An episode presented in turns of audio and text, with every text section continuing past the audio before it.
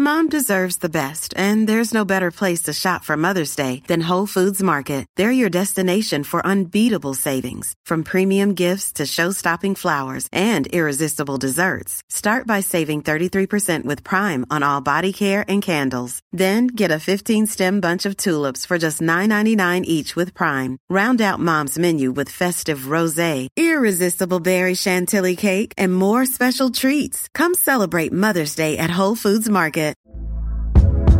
Hey there, it's Michelle Norris. I'm host of a podcast called Your Mama's Kitchen. When I travel, I'm usually looking for a way to find a taste of home when I'm not at home. And one of the things I love to do when I am at home is entertain. And Airbnb allows me to do that. When I was in California recently, I rented a house that had a great kitchen. And when we were sitting around the table, we were all thinking, we're in someone else's house. Someone could be in all of our homes as well. If you have a home, but you're not always at home, you have an Airbnb. Your home might be worth more than you think. Find out how much at airbnb.com/slash host.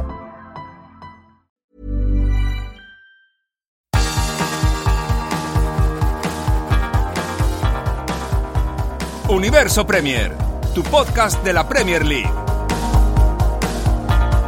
Con Álvaro Romeo, Leo Bachanián y Manuel Sánchez.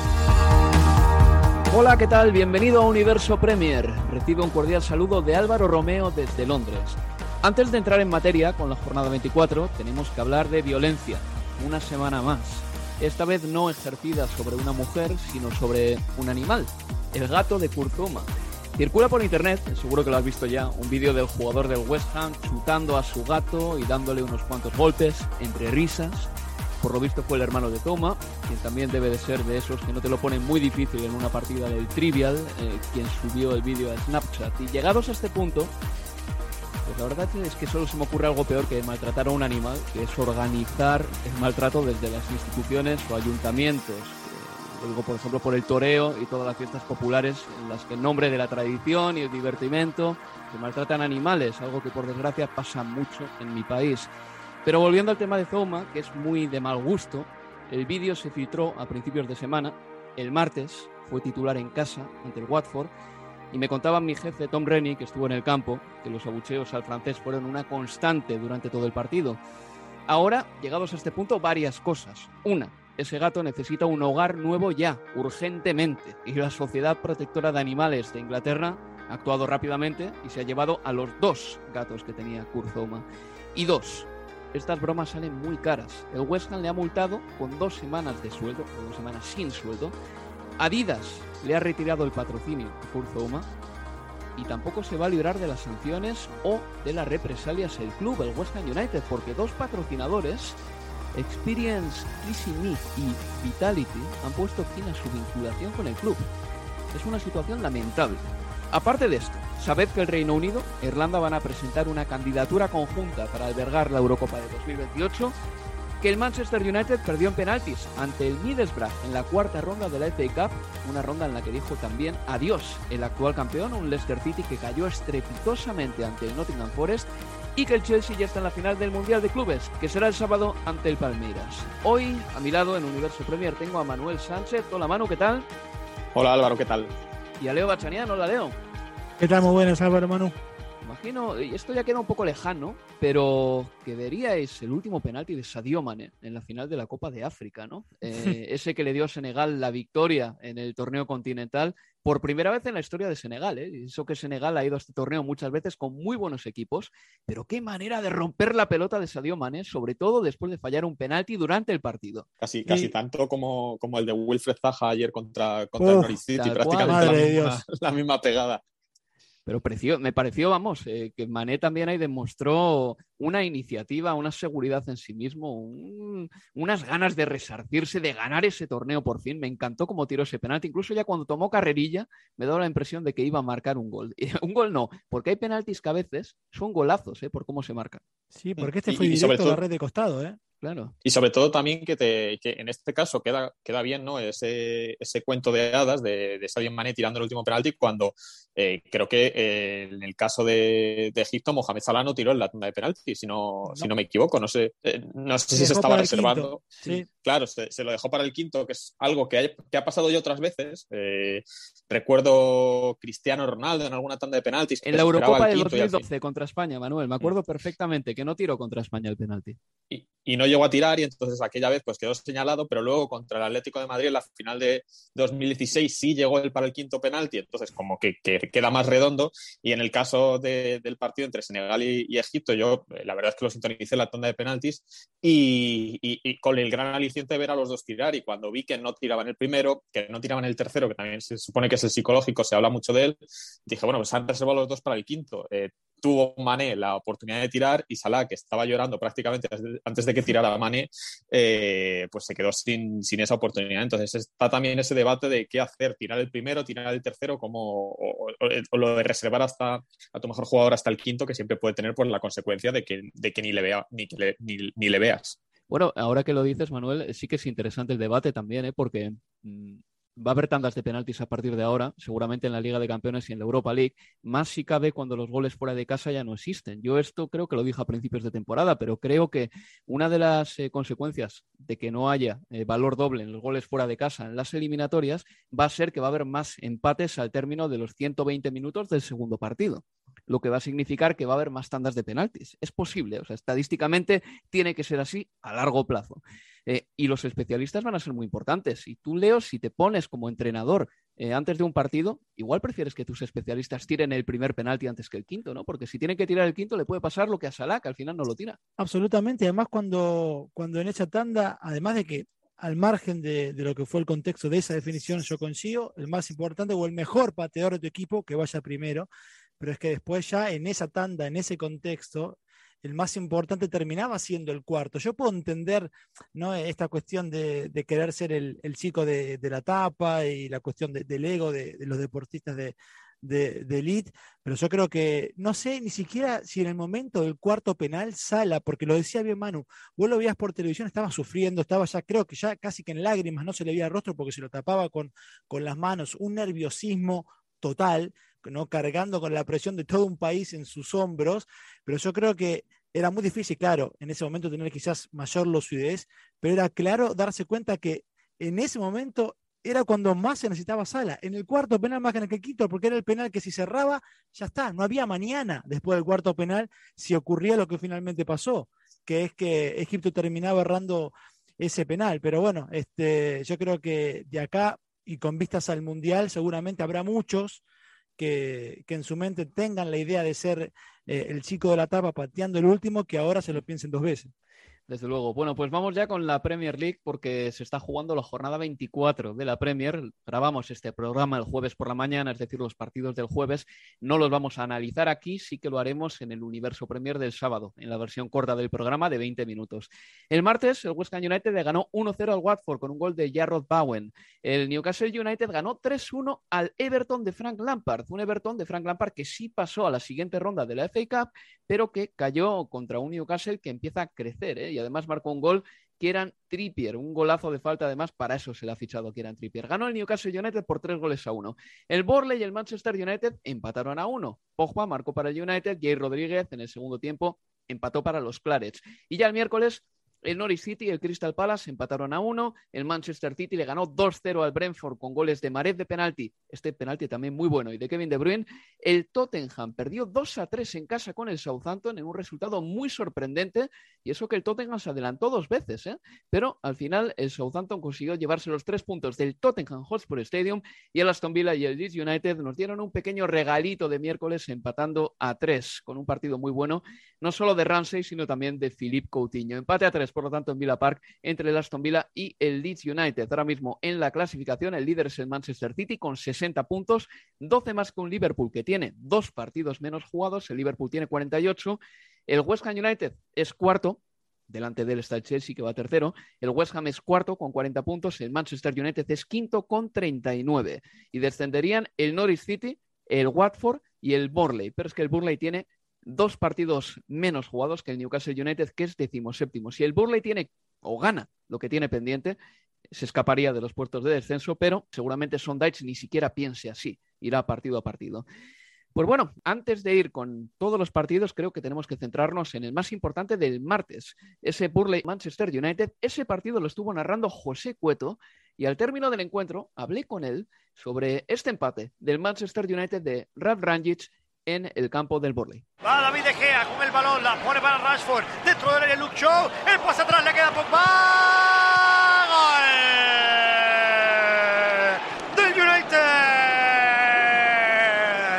Apareció Pogba, la puso al interior del pie, plano, seguro, arriba, fuera del alcance de Nick Pope.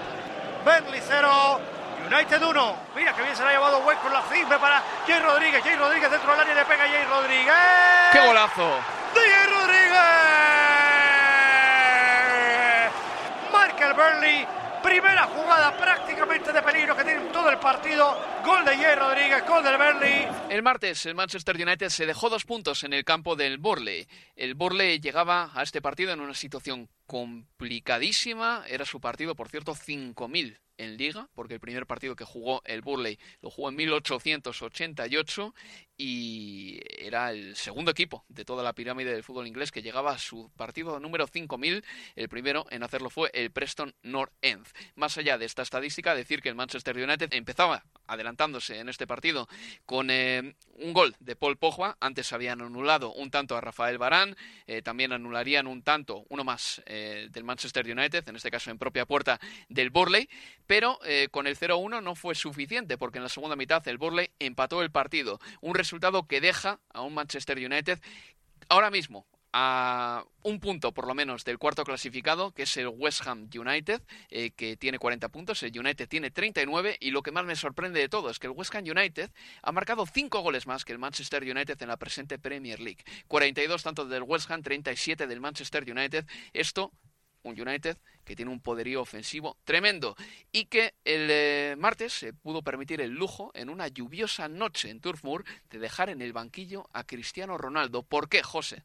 Supuestamente, hola Álvaro, en las palabras del entrenador Ralf Ragnick, porque pensaba que Cavani le venía mejor a este partido que Cristiano Ronaldo. Lo que no entendíamos nosotros a la hora de transmitir el partido, y sigo sin entender todavía hoy, es eh, dónde está, eh, porque hay que elegir, ¿no? Si crees que Cavani es un hombre adecuado para este partido, ¿por qué no le acompañas con Cristiano Ronaldo? Pero hacer la dicotomía la elección entre Cavani o Cristiano Ronaldo, si solo te ciñes a eso, no hay partido que a Cavani le venga mejor que Cristiano Ronaldo porque Cristiano Ronaldo es mejor futbolista. Cristiano Ronaldo, y a la vista de cómo fue el partido, debía seguramente haber salido del inicio. Igualmente es fácil decirlo una vez eh, tras el partido en el 1-1 porque la verdad que el Manchester United dejó una sensación muy rara porque la primera parte podía haberse ido perfectamente con un 3-0 al descanso y luego en la segunda parte el Burnley jugó mejor y tampoco hubiera sido raro que el Burnley hubiera, hubiera ganado el partido por las ocasiones que tuvo en la segunda mitad. Entonces, sí, no estuvo mal del todo el Manchester United, se dibujó mucho en la segunda mitad, pero por mirarlo de una manera global, a pesar de la primera parte y las ocasiones que tuvo, yo creo que sobre todo al Manchester United le sigue faltando mucha autoridad y eso se nota muchísimo también a la hora de dejar crecer a los rivales y no dejarlo completamente muerto como pudo hacer en la primera parte. Porque lo que vimos en la primera parte fue cuanto menos prometedor por parte del Manchester United. No fue una primera mitad esplendorosa al estilo del Manchester City, cuando juega muy bien, o del Liverpool, cuando te agarra de las solapas y no te mueves, pero sí que es verdad que marcó tres goles, ¿no? Dos, eh, dos de ellos no valieron, pero, sí que el United estaba creándose sus ocasiones, con un Paul Pogba que parecía que estaba jugando bien, con un centro del campo que era un lugar de paso, José, porque el Burley apenas sabía cerrar la puerta en el centro del campo y United entraba eh, por ahí como Pedro por su casa, llegaban las ocasiones muy rápido. Nos vamos al descanso con el 0-1, parecía que el 0-2 era cuestión de tiempo, pero sin embargo empieza la segunda mitad y en el 47 aparece un hombre que estuvo desaparecido en la primera parte como Weghorst, el fichaje del Borley, y marcó otro hombre que había sido también pues un anónimo más en la primera mitad, como Jay Rodríguez, para marcar el 1-1 y así terminó el partido. Sí, algo a lo que aferrarse por otra parte del Burnley, que una temporada complicada. No se puede decir que todas las temporadas del, aunque ha tenido eh, posiciones muy meritorias en la Premier League, no se puede decir que es un equipo que eh, se vaya de rositas cada temporada, sino que tiene que luchar eh, muchas veces duro por mantener la clasificación. Sí que es cierto que a estas alturas de la temporada, por lo menos yo Álvaro no recuerdo que hubiese estado en la en la última plaza. Eh, de igual forma, aún le quedan partidos por disputar con respecto a sus rivales directos, que ahora mismo son, diríamos, Newcastle, Norwich, Watford y, si me apuras, incluso hasta el Everton. Bueno, el Burnley tiene ahí 14 puntos, pero con dos partidos menos. Y este empate del United seguro por lo menos le da algo a lo que aferrarse para seguir luchando por esa salvación de la que sí, está último, pero ni mucho menos está muerto ni ni se le ha quedado por decir la última palabra. Muy rapidito, José. ¿Qué veredicto le das a este Manchester United después de ya han sido 11 partidos de Ralph Rangnick en el equipo, 6 victorias, 4 empates y una derrota para ellos. ¿Qué te parece este Manchester United? Bueno, un Manchester United que obviamente en números ha mejorado a lo de Solskjaer, lo que pasa es que 11 partidos también todavía esa mejoría en los números puede verse también a, a ese efecto que también tiene cambiar de entrenador. En cuanto a juego, sigue siendo un Manchester United que yo veo con muy poca autoridad, con muy poca consistencia, con muy poca regularidad de encajar en varios partidos eh, consecutivos ganando. De hecho, ha vuelto a fallar en su intento de ganar dos partidos consecutivos ganados fuera de casa. Y es un equipo que sí, que tiene los mismos goleadores para hacer daño, que, para hacer daño, que tiene mucha dinamita arriba pero ni mucho menos está consiguiendo los resultados que espera y sobre todo las mayores dudas están en el juego, esa falta de autoridad que comentamos. Pues bueno, eso por parte del Manchester United, decirles que el Burley sigue último en la clasificación, que el empate es bueno para el equipo de Sondage, un equipo que además yo creo que tiene frescura en las piernas porque en noviembre jugó nada más que dos partidos, en diciembre cuatro, en enero muy poquitos también, tres nada más y en febrero pues eh, lleva dos partidos. Es un equipo que yo tengo la impresión, ¿eh? el Burley, de que va a dar todavía mucha guerra porque tiene varios partidos pendientes.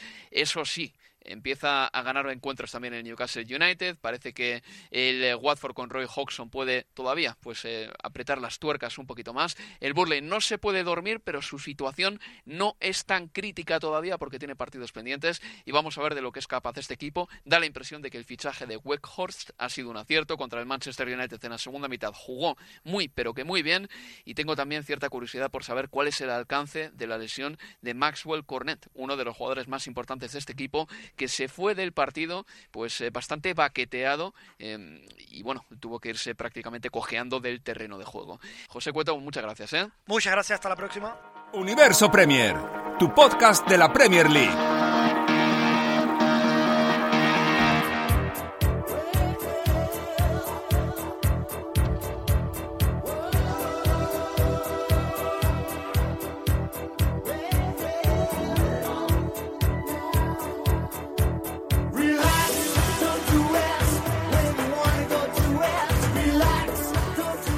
José Cueto desmenuzando el empate a uno en Turf.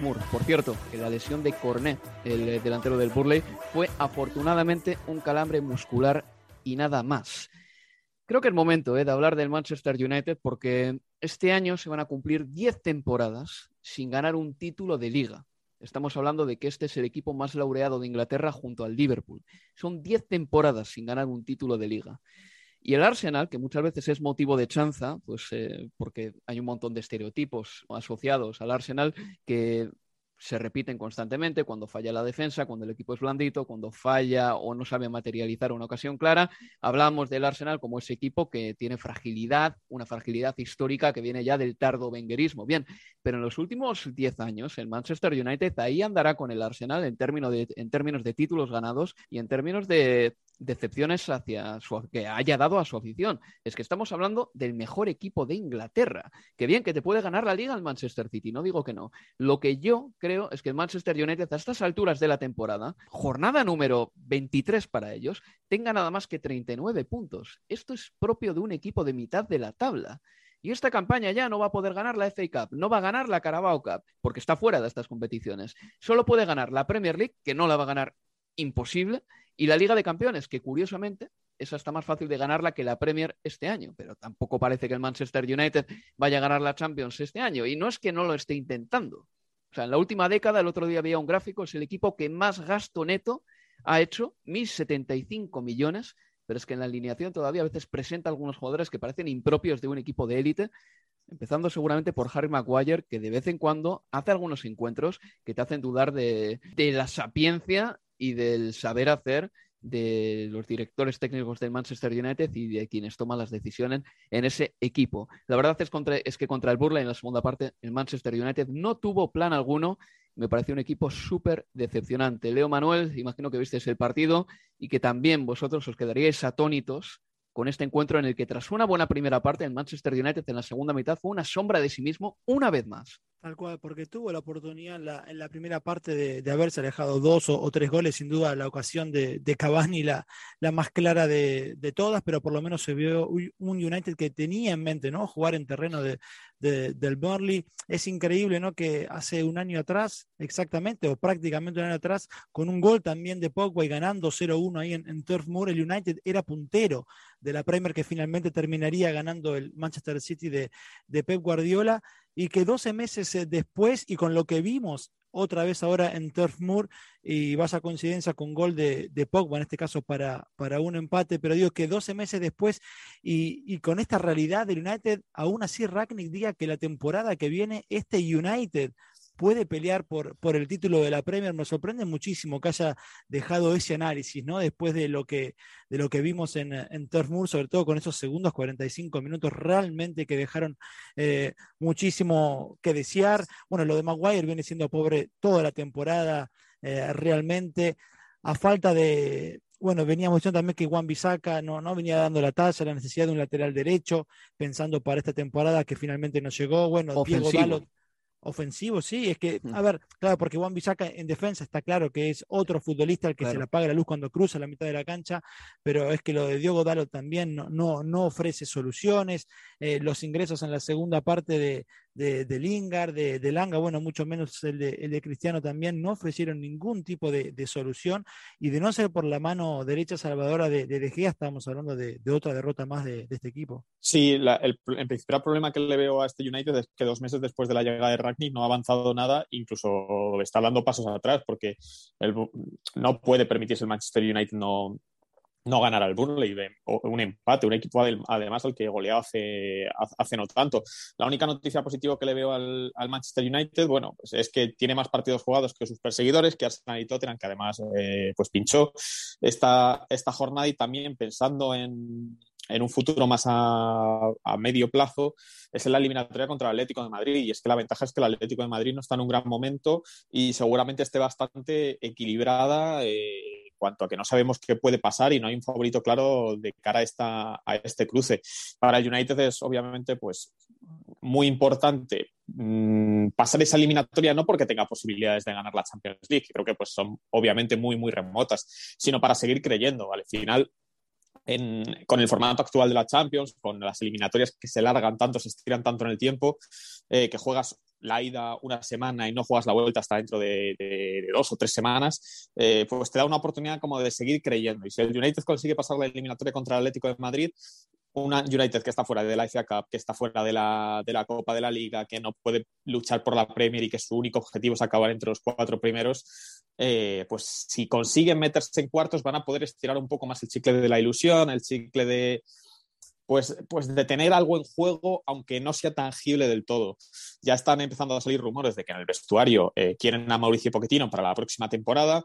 Recordemos que esa decisión, pues en principio, recaerá a lo mejor en Ralf que será, que será consejero del, del, United en cuanto acabe la temporada. No, no, no hay ningún indicio de que, de que se vaya a quedar el técnico alemán porque tampoco está haciendo un, gran, un grandísimo trabajo, trabajo en el equipo. Entonces, yo creo que el United tiene ese esa necesidad de, avanzar en la eliminatoria contra el Atlético de Madrid simplemente por tener algo de ilusión y que no se acabe la temporada a principios del 15 de marzo. No quiero criticar en exceso a un entrenador que lleva dos meses porque al final tú no puedes implantar un sistema de juego mm, en tan poco tiempo. Aunque hay entrenadores que sí que lo hacen, ¿eh? pero, pero son raras las excepciones. Pero el otro día, por ejemplo, en el partido contra el Borley estaba clarísimo que los que tenían más peligro eran Pogba dándose la vuelta y corriendo hacia la portería y Bruno Fernández desde la frontal del área chutando o metiendo balones al área.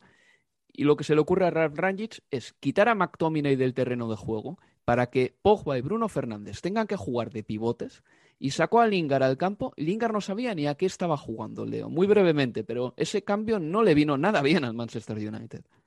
No, porque no generó absolutamente nada nuevo con Sion, que se vio en los minutos que le tocó jugar a, a Lingard, que, que, no sabía realmente, no había una indicación exacta por dónde moverse. ¿Qué hacer? Y ojo, yo, yo creo que parte también de los errores de, de en este caso, ¿no? En, en, cuestiones que tienen que ver con el, eh, el, manejo de los partidos dentro de los 90 minutos, tiene que ver también con que los últimos 10 años Ragnick, por mucho realmente de, su experiencia, de lo que significa para entrenadores, por ejemplo, como club, pero en la última década Ragnick se dedicó mucho más a crear equipos desde la dirección deportiva que desde el banco los suplentes. Y eso sin duda también creo que se termina notando ahora cuando le toca dirigir un gigante como es el United y además un gigante necesitado. Una pausa y continuamos aquí en Universo Premier.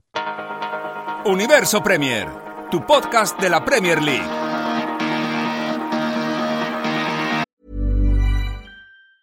When you're ready to pop the question, the last thing you want to do is second guess the ring. At Bluenile.com, you can design a one of a kind ring with the ease and convenience of shopping online. Choose your diamond and setting. When you find the one, you'll get it delivered right to your door. Go to Bluenile.com and use promo code LISTEN to get $50 off your purchase of $500 or more. That's code LISTEN at Bluenile.com for $50 off your purchase.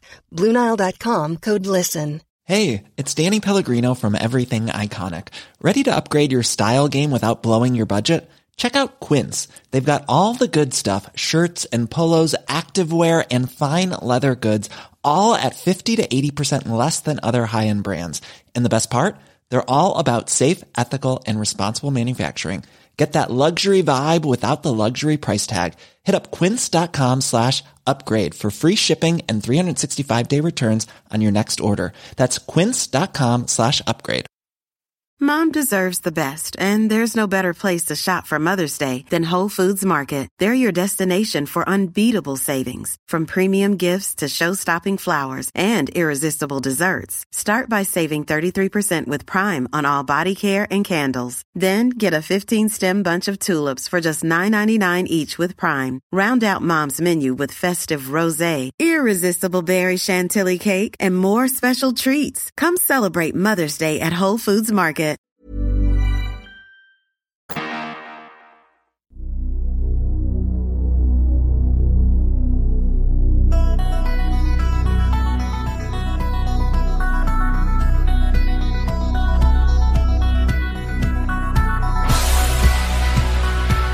Seguimos en Universo Premier. El martes fue un día muy bonito para ver fútbol de Premier porque un partido en el que el Newcastle United por fin dio la sensación de que el proyecto va un poquito más en serio que cuando estaba Steve Bruce en el equipo, que va un poquito más en serio que en noviembre cuando los resultados no fueron buenos y da la impresión también de que hay jugadores que están sumándose a la causa. No solo ya Kieran Trippier, que marcó un gol buenísimo de falta porque es un gran tirador de faltas, sino también, por ejemplo, Fraser, un jugador que en el Bournemouth eh, dio un par de temporadas buenísimas, pero que en el Newcastle United no había sido capaz de eh, replicar ese, ese, estado de forma que dio en el Bournemouth. Y sin embargo, el otro día jugó muy bien. Esta victoria es terapéutica para las Urracas, 3 a 1 contra el Everton de Frank Lampard. Imagino que a Frank Lampard hay que darle todo el tiempo y toda la paciencia eh, que, que, no ha tenido, por ejemplo, Rafa Benítez. De eso no me cabe ninguna duda. Pero es que, claro, esa paciencia va a chocar frontalmente con la situación clasificatoria del Everton, Manuel, que ahora mismo está decimosexto en la tabla, dos puntos nada más por encima del descenso. Sí, lo, lo, bueno que tienen estos equipos, Everton, Leeds United, que está un poquito por encima, es que tienen un colchón ya no solo de, de, partidos, porque el Everton tiene dos partidos menos que el Norwich City, al que saca dos puntos, sino que es que ese colchón mental que puede, que es verdad que puede tener su, su, doble filo, pero tienen ese colchón mental de saber que Burley, Watford y Norwich son muy inferiores y que a la larga seguramente acaban sacando menos puntos. El Everton solo por calidad, por gente que tiene arriba, Richarlison, Calvert-Lewin, si, si, se vuelve a poner, si vuelve a estar en forma, va a sacar puntos casi por castigo, que es algo que el Norwich City no consigue. El Norwich City ayer pues hizo un partido más o menos bueno contra el Crystal Palace, se puso por delante, pero no consigue ganar. Eh, el Watford lleva sin ganar la tira de, la tira de tiempo.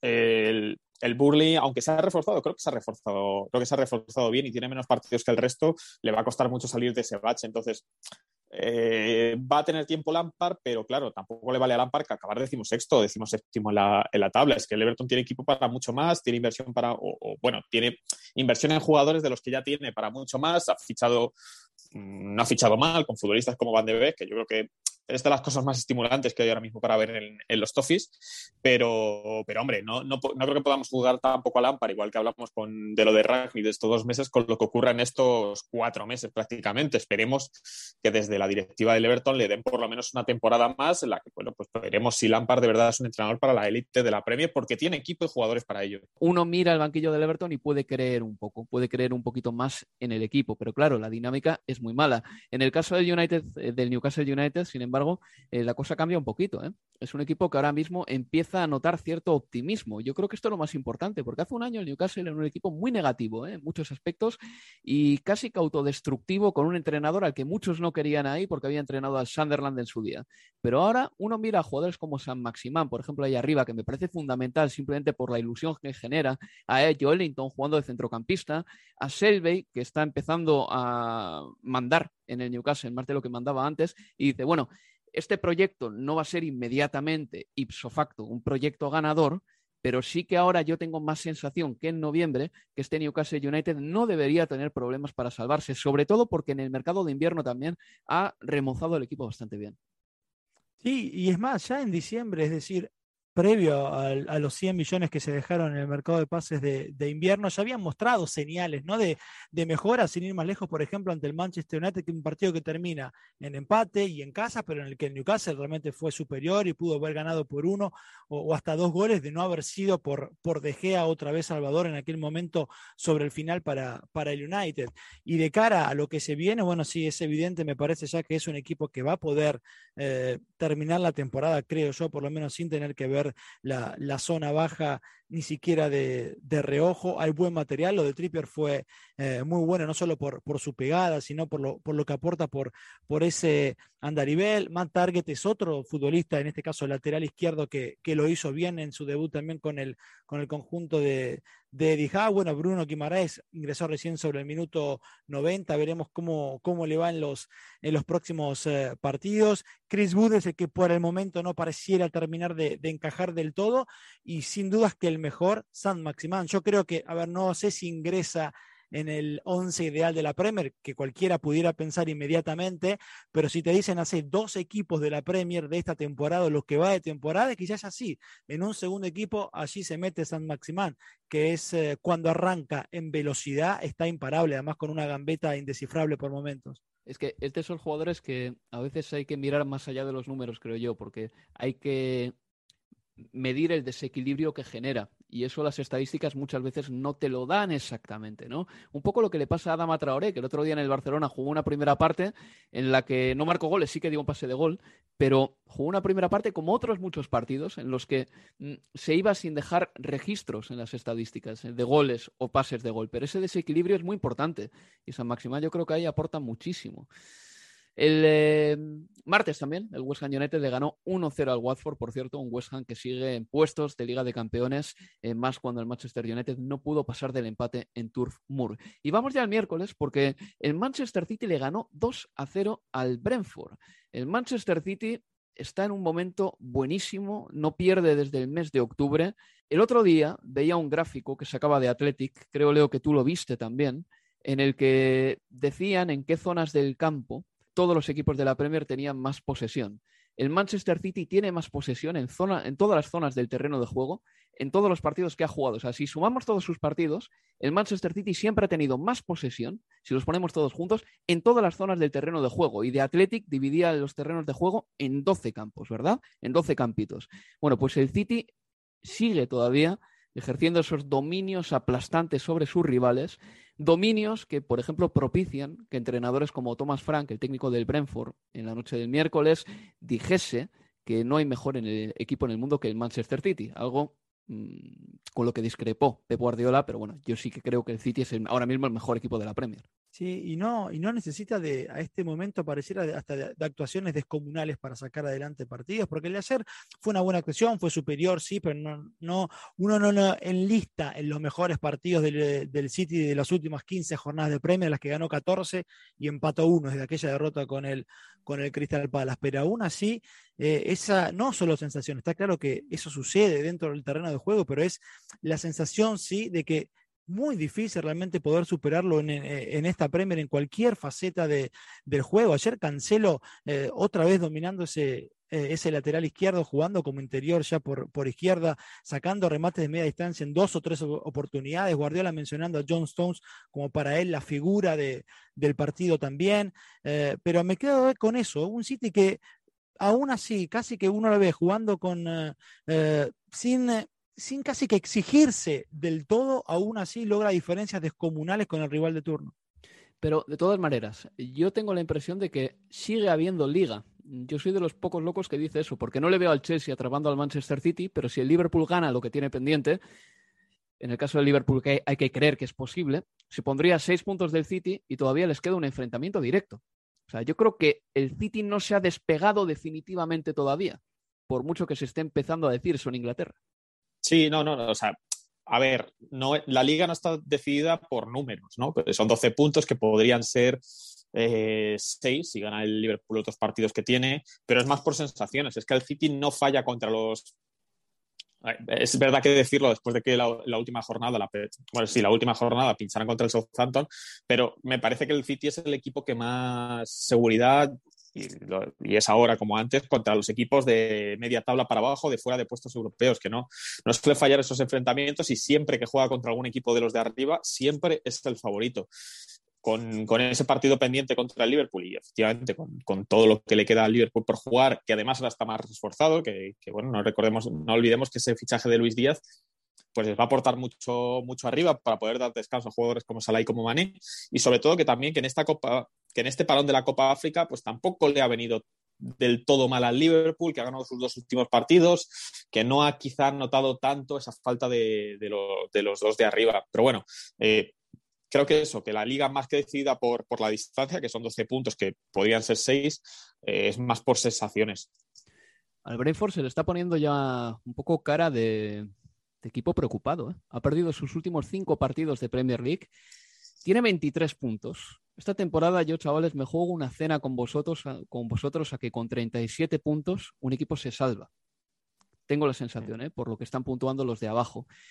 El Brentford tiene 23 puntos. Necesitaría, vamos a decir, unos 15, 16 más para salvarse. No parece imposible, pero la dinámica no es buena. Va a recibir en casa, eso sí, esta temporada todavía, al Palace, al Newcastle, el Burley, al Southampton y al Leeds. Creo que ahí se va a jugar la temporada del Brentford para ellos. ¿eh? porque en el Brentford Community Stadium sí que es verdad que genera es un ambiente bastante especial para jugar partidos.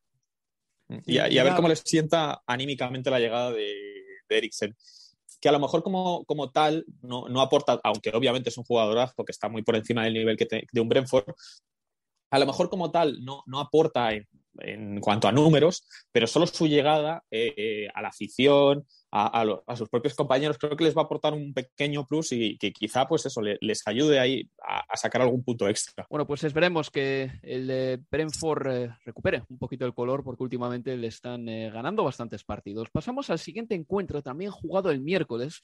En el Tottenham Hotspur Stadium se vivió la sorpresa de la jornada. Tottenham 2, Southampton 3. En este partido quedó de manifiesto que la defensa del Tottenham no funciona muy bien, que Ward Prowse sigue siendo un maestro a la hora de dar pases de gol, y no solo a balón parado, sino también en juego combinativo, y que son, Leo Bachanian, es un jugador importantísimo para el Tottenham. Es que ha marcado nueve de los 28 tantos del equipo, que es un tercio de los goles del equipo en la Premier League. Anoche cuando, cuando veía el partido de, del Tottenham, no sé si les pareció a ustedes, pero yo me acordé de, un biotipo de futbolista que ayer lo hubiera venido muy, pero muy bien al conjunto de, de Antonio Conte y es justamente un futbolista que esta semana anunció que se retira al final de esta temporada 21-22 y me refiero al belga Moussa Dembele, porque ayer sufrieron eh, muchísimo los Spurs la presión del Southampton en, la salida. Me parece que estaba claro, ¿no? Cuando veías el encuentro que había una idea de, de Hassan Hutter de permitirle a Sánchez la salida con balón, ya que el colombiano no es quizás el mejor preparado para, para esa función, pero es que después tenés a Wings y que es más un distribuidor que un hombre capaz de sacarse la, presión de, encima y tanto él como Hogwarts sufrieron muchísimo cada vez que saltaban eh, sobre ellos y así los Spurs no tenían manera de hacer llegar la pelota o a Reguilón o, a Emerson Royal, que además cuando la recibían cometían un montón de, imprecisiones, perdían la pelota hasta 17 veces cada uno. Es una locura. Bueno, ¿y, por qué Dembélé? Porque Dembélé, Moussa Dembélé, el belga era un genio en eso de cuidar la pelota al tiempo que se deshacía de, la Los codos, Leo, los codos. ponía la cola, los colos, la cola, no, no, existía manera de que se la quitaras. Era probable que girara y quedara de frente o, a lo sumo te sacaba eh, una falta. Y hoy Conte no tiene un futbolista de, esas características. Eh, insisto, Wings, mismo Skip, son más distribuidores que necesitan el campo de frente. Bentancur es, es, el mismo corte y el único que había demostrado que podía vestirse, si querés, de, de Moussa Dembele había sido Endombele, que también te ponía la cola, la pelota bajo la suela y el equipo podía encontrar un respiro. Pero claro, lo hizo a cuentagotas y por eso también lo, lo, lo dejaron ir. Entonces al final te quedas con que el equipo termina extrañando a, Eric Dyer, que Romero tiene un buen pase filtrado, pero por ejemplo es mucho menos que el aporte en la salida del Cuti Romero, eh, el argentino, y así lo que te queda es esperar que regrese Eric Dyer, que por lo menos tiene una buena pegada para saltearse líneas y encontrar un compañero con un balón de 60 metros. Son impagables ¿eh? esos centrocampistas que transportan el balón y lo guardan. O sea, eh, estoy pensando que en la Premier League, se me viene una a la cabeza ahora, que tiene una fisonomía muy distinta a la de Moussa Dembélé, pero es N'Golo Que también cuando le das la pelota tienes la certeza de que no solo puede avanzar metros con la pelota, sino que rara vez la va a perder. Pero Manuel, tú estuviste en el campo y ¿qué sensaciones te dio el Tottenham desde la grada? ¿Te dio la impresión de que es un, equipo en construcción todavía que hay dudas? a ver, eh, fuera de errores puntuales como el de Ben Davis, que son pues, obviamente desastrosos, o de que futbolistas como, Dan, como Harry Wings, yo no termine de ver el, aporte que, hacen al equipo. Eh, ves a Kane a mí me da pena, o sea, es de los futbolistas que más pena me da verle, porque dices, es buenísimo, pero es que está en un equipo que no, no aspira a nada, o sea, está muy por detrás, igual que, pues, pues igual que el caso de, de, Eric, que comentaba que, su nivel está muy por encima del Brentford, que el nivel de Harry Kane está muy por encima de, de este Tottenham. Los laterales, como, como ha dicho Leo Reguilón, la cantidad de veces que controlaba mal el balón, que, que se la daban en una posición ventajosa en la banda para poner un centro y se le iba el control y luego le veías... Eh, bracear al público pidiéndole, pidiéndole más ánimos. Emerson también cometió un montón de imprecisiones, sobre todo en los momentos finales, cuando el, cuando el equipo estaba buscando, buscando un empate. Eh, no sé, tienen, que hacer, tienen que hacer fichajes, tiene que si, si, Conte va a continuar aquí, tienen, necesitan algún central de, de más calidad y el problema es que el Southampton les pudo golear al descanso fácilmente, tuvieron ellos el control y la maneja del partido todo el rato y, al final les calcaron un gol porque el gol de el segundo y el, y el tercero, los dos goles del Southampton son prácticamente iguales con una, con una facilidad defensiva con la que rematan dentro del área con, ante, la, ante, ante Romero, ante, ante Davis o también ante Emerson, que, prácticamente no aporta nada en esos centros laterales ayudando en defensa. Me pareció un Tottenham, pues sinceramente, muy pobre y yo creo que la afición del Tottenham está, está bastante de acuerdo con ello. Hubo, hubo pitidos, otra vez el, el speaker tuvo que, bueno, el DJ tuvo que poner la música a tope en cuanto pito el árbitro para evitar que, que hubiera más, más, cabreo por parte de la grada. La única buena noticia para ellos es que como estaba lloviendo, eh, la gente se fue bastante rápido. Entonces, claro, entonces no, no, no, tuvieron que aguantar mucho, pero vamos, el Tottenham paupérrimo. Claro, era, era, miércoles y la gente tiene que trabajar al día siguiente y se larga del campo en cuanto puede. Eh, por cierto, los dos últimos goles del Southampton, tanto el de Elionusi como el de Che Adams, muy Eurocopa 2016. Eh, no sé si vais a entender esto que digo, pero en la Eurocopa 2016 em, salieron una serie de estadísticas que decían que el pase atrás de un extremo o de cualquiera en la banda a, a un jugador que tuviese cerca era una de las acciones más efectivas para marcar un gol. Es decir, tú le pasas la pelota, por ejemplo, de un extremo a un lateral, hacia atrás y el lateral centra. Como la defensa está saliendo y los delanteros están entrando, pues muchas veces eh, los delanteros se quedan mucho más solos de lo que de lo que se suelen quedar en jugadas normales en las que centra un extremo. Entonces, no, esas dos jugadas de Pros fueron calcadas. Un pase atrás para Pros y este de primeras en el pico del área grande, metía un centro y marcaba gol. Y bueno, pues así llegaron dos goles. ¿eh? la remontada del Tottenham o del Southampton llegó así. Sí, es en zona Kevin De Bruyne, los dos centros de, de. Uno de los partidos de la jornada se vivió en Villa Park, el 3 a 3 entre el Aston Villa y el Leeds United. Antes de hablar de ese partido a fondo con Manuel Sánchez, despido a Leo Bachanía que tiene compromisos. Leo, hasta la próxima, amigo. Un abrazo, chicos. Chao, Manu.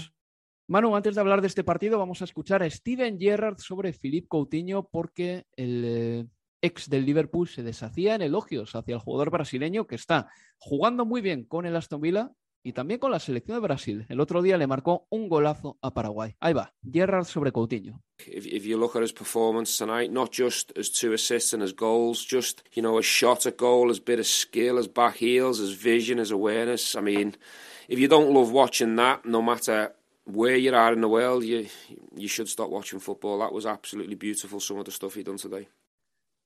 Manuel, buen aterrizaje ¿eh? de Philippe Coutinho en el de Aston Villa, teniendo en cuenta que en el Barcelona estuvo unos 18, 24 meses eh, prácticamente sin rascar bola. Cuando jugaba no destacaba por casi nada, pero aquí en el Aston Villa se demuestra una vez más que muchas veces es una cuestión de cabeza y nada más que de cabeza que un jugador termine rindiendo o no. Mm. Sí, en cuanto ha salido de ese ambiente, pues no sé si porque Cutiño no se ha adaptado al Barcelona porque el momento del Barcelona no se adaptaba a Félix Cutiño, pero allí apenas cuajó días importantes y mira, en el Aston Villa lleva tres partidos, dos goles, dos asistencias.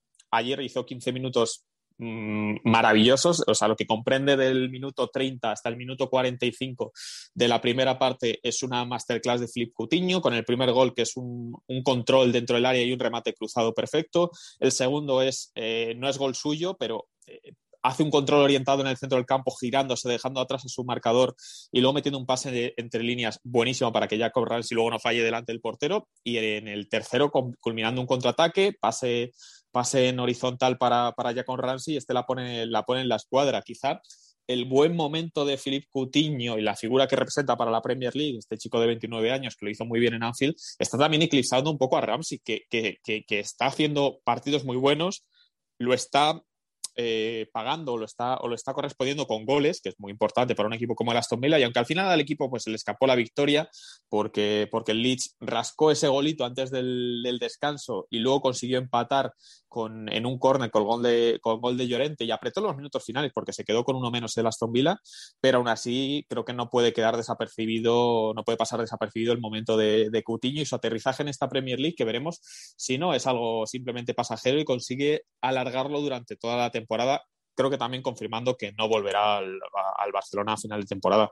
Yo creo que cuanto mejor lo haga con el Aston Villa, mejor también para el Barcelona, porque el Aston Villa tendrá más ganas de quedárselo, ¿no? A ver, yo a mm. Coutinho le he visto mucho en el Barcelona y, y, en el Liverpool también, y te admito que es un muy buen jugador de jugadas, pero luego muchas veces no tiene esa continuidad en los partidos y creo que eso es una de las cosas que le lastró en el Barcelona, aparte de que hubo un seguramente un malentendido con lo que se buscaba en Philippe Coutinho. Eh, ¿Te acuerdas que se fue Iniesta del Barcelona? Se pensaba que Coutinho podía valer tanto para hacer de Iniesta, oficiar de interior izquierdo, como de extremo en la zona de Neymar, y quizá no sea ni una cosa ni la otra. Puede que estemos hablando de un jugador que es un número 10 de toda la vida, para jugar detrás de los delanteros y repartir pases, pero ni escorado a la banda ni tampoco organizando el juego.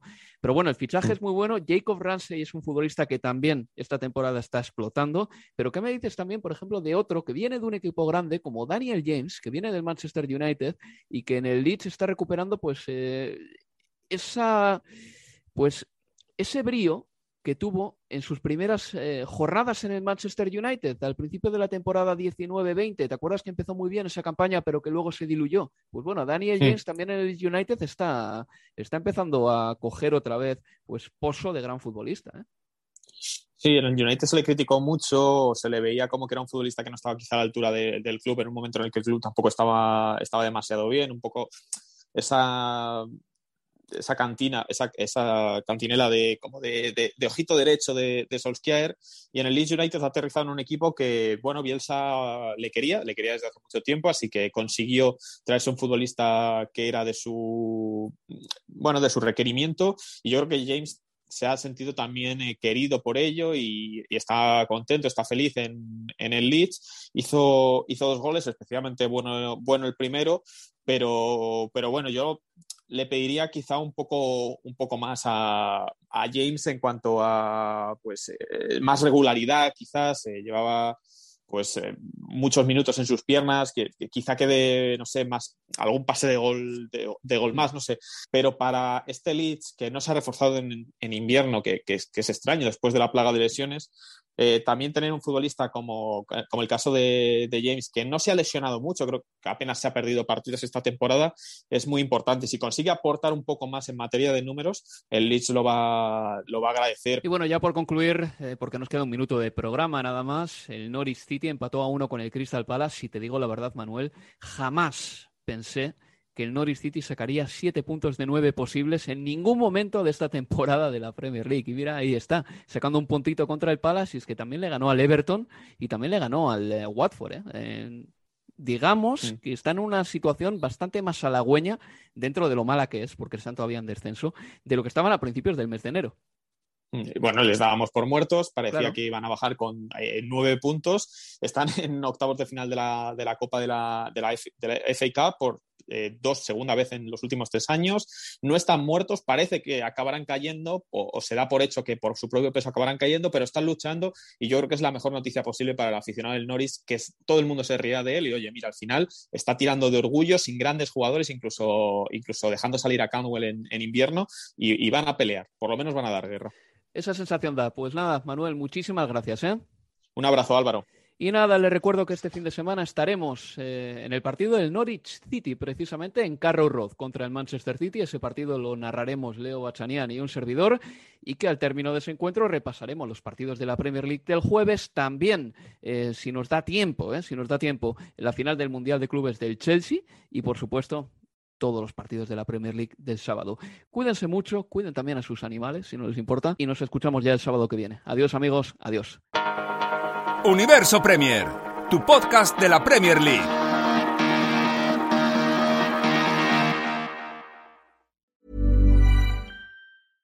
Flexibility is great. That's why there's yoga. Flexibility for your insurance coverage is great too. That's why there's United Healthcare Insurance Plans. Underwritten by Golden Rule Insurance Company, United Healthcare Insurance Plans offer flexible, budget friendly coverage for medical, vision, dental, and more. One of these plans may be right for you if you're, say, between jobs, coming off your parents' plan, turning a side hustle into a full hustle, or even missed open enrollment.